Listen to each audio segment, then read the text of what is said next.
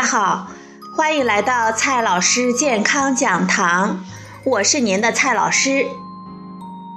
今天呢，蔡老师继续和大家讲营养、聊健康。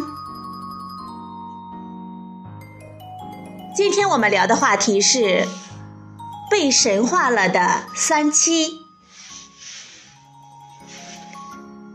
三七又叫田七。是中国草药中极负盛名的一种。传统上，它的功效是止血和活血化瘀。比如著名的云南白药，核心呢就是它。近年来，它被包装成了一种神奇的保健品，宣称可以具有多种惊喜，比如说补血、降血压、降血脂、降血糖。增强免疫力。那么，三七是被神化了，还是被低估了呢？今天呢，蔡老师就和大家聊一聊三七。在生物学上，三七和人参是近亲。我们中学课本里学过。生物的分类从大到小是界、门、纲、目、科、属、种，越往小亲缘关系就越近。比如说，猫和老鼠是同科但是不同属的动物，而三七呢，和人参与西洋参是同属的，只是不同种，算是很近了。人参在中药材中有超然的地位，三七有名，比起人参呢，还是要差上许多。从生物化学的角度来讲，三七跟人参和西洋参一样，特色成分是皂苷。迄今为止，分离鉴定出来的至少有二十多种。此外，还有多糖和黄酮。也是受到较多关注的成分。三七跟人参攀上了近亲，那些功效靠谱吗？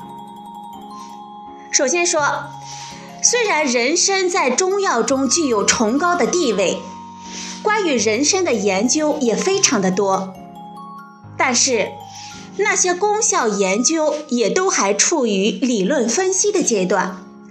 在细胞试验和动物试验中似乎有效，但在人体中有什么作用，该如何使用才会有用，也还是缺乏足够的科学证据。三期的研究虽然也有不少，但跟人参相比就更为的初步了。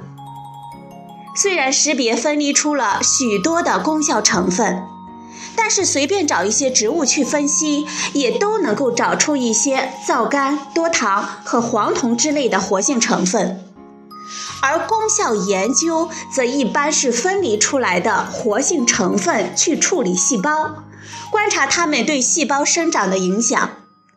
还有一些是动物的试验，是探索这些成分对身体的什么功能会有影响。距离跟营销中所说的具有某某功效还有相当遥远的距离。要想宣称有效，需要临床证据。在三七的各种功效中，口服三七来保护心血管是研究最多的。在学术文献中，也能够找到一些临床的研究。从这些研究来看，我们可以直白的总结为以下几点：第一点，这些试验中，口服三七没有降低心血管疾病的发生率，但是对于心绞痛等症状显示了一些减轻的作用。第二点，这些试验的设计不够严谨，参与的人数不够多，所以呢，说服力不足。至于其他的功效，临床的试验证据就更加的缺乏了。营销中的功效宣称上，基本上呢是夸大和曲解科学的研究，有的甚至是信口开河。那么三七保健品值不值得我们试一试呢？许多人认为，反正三七是天然的植物，我们祖先们呢已经用了千百年，没有证明有效，不等于无效。万一有效呢？各种保健品的忽悠，基本上都是靠这种逻辑的思维方式。在三七悠久的使用历史中，没有严重的毒副作用的记录。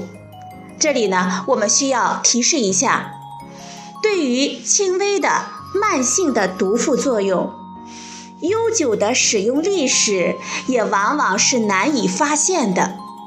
也就是说，如果你实在想吃，基本上也不会吃出什么大毛病来。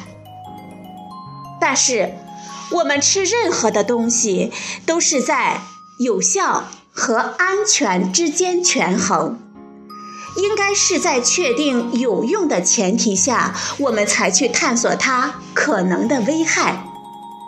而三七的那些功效是。还没有被证实的好处，为了这种万一有用的好处，去承担不清楚有没有的风险，我们并不值得。